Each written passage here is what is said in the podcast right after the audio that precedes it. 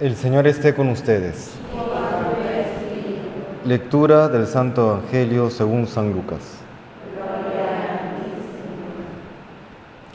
En aquel tiempo Jesús vio a un publicano llamado Leví sentado al mostrador de los impuestos y le dijo, Sígueme. Él, dejándolo todo, se levantó y lo siguió.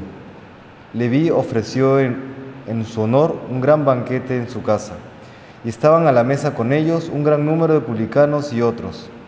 Los fariseos y los escribas dijeron a sus discípulos, criticándolo, ¿cómo es que coméis y bebéis con publicanos y pecadores? Jesús les replicó, no necesitan médicos los sanos, sino los enfermos. No he venido a llamar a los justos, sino a los pecadores a que se conviertan. Palabra del Señor.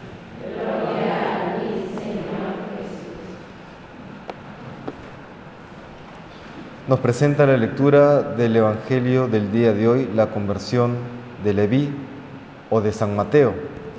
Y quisiera destacar dos cosas respecto de esta conversión, a la cual también todos estamos llamados, sobre todo de manera especial en este tiempo de Cuaresma. Nos dice el Evangelio de hoy, entre otras cosas, que nuestro pasado importa en alguna medida y que no importa en otra. ¿En qué sentido no importa? Todos tenemos un pasado, grandes pecadores o quizá, no tanto, pero no importa en la medida en que el pasado que hayamos tenido no nos determina.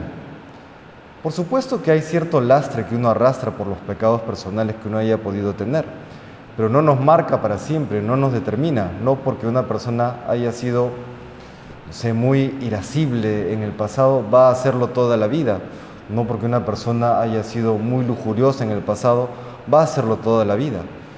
Y, no, y esto también debe llevarnos a no etiquetar a las demás personas como si cometieron aquí ese, ese error los fariseos y los escribas, que le pusieron una etiqueta a Leví y se la dejaron allí para siempre.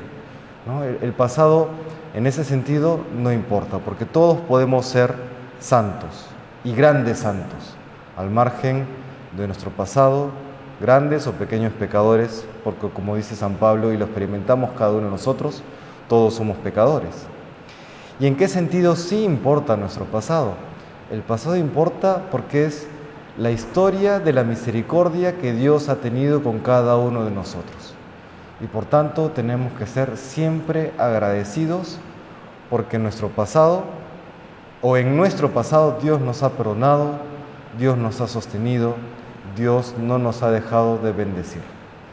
Me viene a la mente el capítulo 16 del profeta Ezequiel, en el que relata la historia de Israel como si fuese una jovencita que el Señor recoge, que se encontraba sucia, se encontraba abandonada, y cómo Dios la va cuidando, este pueblo, esta, esta joven va creciendo y luego cae en la vanidad de su propia belleza y se va con el primer hombre que encuentra.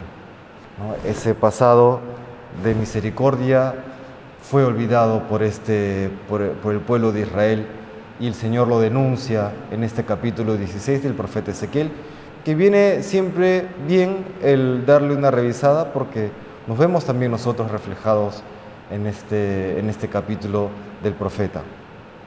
Le pedimos pues hoy al Señor que nos ayude también a aplicar esta realidad a nuestras vidas.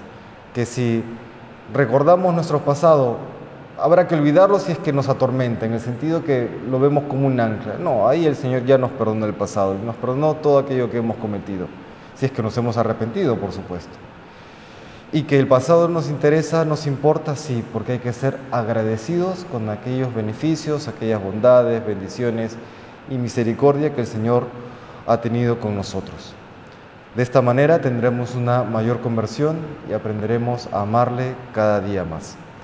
Se lo pedimos al Señor, que Dios nos bendiga.